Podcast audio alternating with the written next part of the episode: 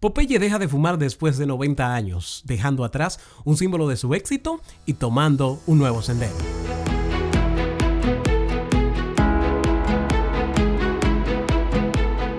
Hola, soy Max García y estos son los mejores 5 minutos de mi vida porque estás tú. Gracias. El personaje creado por Elsie Chrisley Seager comenzó como un secundario en la tira de Olivia. Ahora una compañía lo ha reeditado todo, casi un siglo comiendo espinaca se dice como muy pronto, pero Popeye no le pasan los años. El mes de enero del 2019, de este año, cumplió 90 años desde que el marinero con un especial fervor por las verduras, apareciera por primera vez en el Comic Drinkless Feeders del New York Evening Journal el 17 de enero del 1929. Pero Popeye inicialmente no iba a ser el protagonista, fíjese usted, lo era Olivia Olivo, como que me da deseo de hacer ya unos, unos espaguetis, quien más tarde se convertiría en su mujer.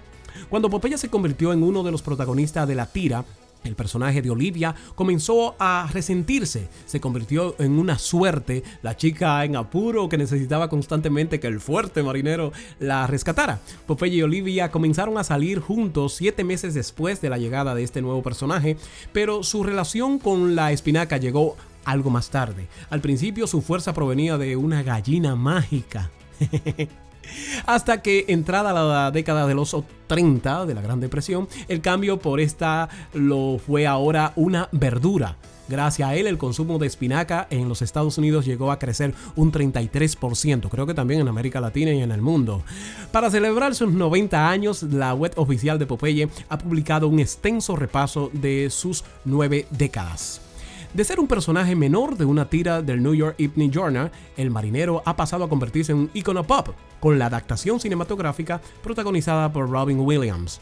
Eh, cabe recordar que el 14 de julio de 1933 Popeye saltó del dibujo a la gran pantalla con la película Popeye el Marino, distribuida por Paramount Pictures y en la que se incluyó por primera vez la mítica canción Popeye el Marino, soy pipi. Así lo recordamos en América Latina y el mundo de habla hispana. Su serie de dibujos se estrenó ese mismo año y en febrero de 1948 comenzó su propia serie de cómics. Hace unos meses se estrenó Popeye and Frank, Popeye y sus amigos. El marinero volvió a convertirse en un personaje de dibujo animado con un lavado de cara dirigido a los niños pequeños, que ha sido objeto de controversia tanto el marinero como Olivia, cuenta con un estilo muy distinto y Popeye ha perdido uno de los rasgos distintivos, su pipa, ahora es un silbato. Así termina la nota escrita por Paula Campton en elconfidencial.com de España. ¿Qué hace que la gente cambie cuando sus resultados ya no impactan a nadie? Vivir de historias y logros pasados no es saludable ni suficiente y tiende a amargarte por no ser comprendido o no comprender a los demás o a esta presente generación. Aunque una vez fuiste héroe, hoy los años y la nueva generación dan la oportunidad de reinventarte y no de cambiarla a tus melancolías y añoranzas de lo que fue y ya no será. Popeye era el héroe, pero terminó siendo su fuerza provista por una gallina mágica y luego la espinaca, acompañado de su pipa o cigarro en esta serie de dibujos animados.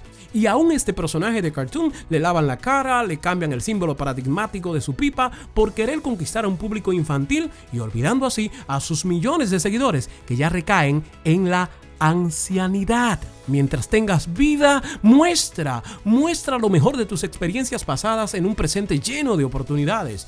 Si todo te da igual, estás haciendo mal la cuenta, decía Albert Einstein. Un gran error es arruinar el presente recordando un pasado que ya no tiene futuro.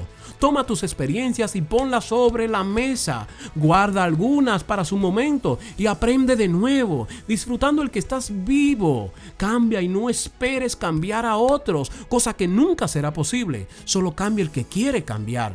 Mire el horizonte y disfruta las buenas historias que crearás, no la que has recorrido o la que falten, porque ¿quién determina que llegaste?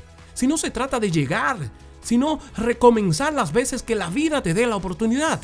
Quien mayor éxito tiene, tiene en su haber un mayor número de fallos, fallos que transformó en caminos alternativos que no recorrerá al tratar de reconquistar el éxito. Éxito que encuentra en el camino, no en la posada ni en las alabanzas de los demás. Cambia tu pipa por un silbato. Haz notar que estás vivo. Gracias por escuchar este podcast Si te gustó, compártelo con alguien que también disfrute este contenido y que le pueda ser útil.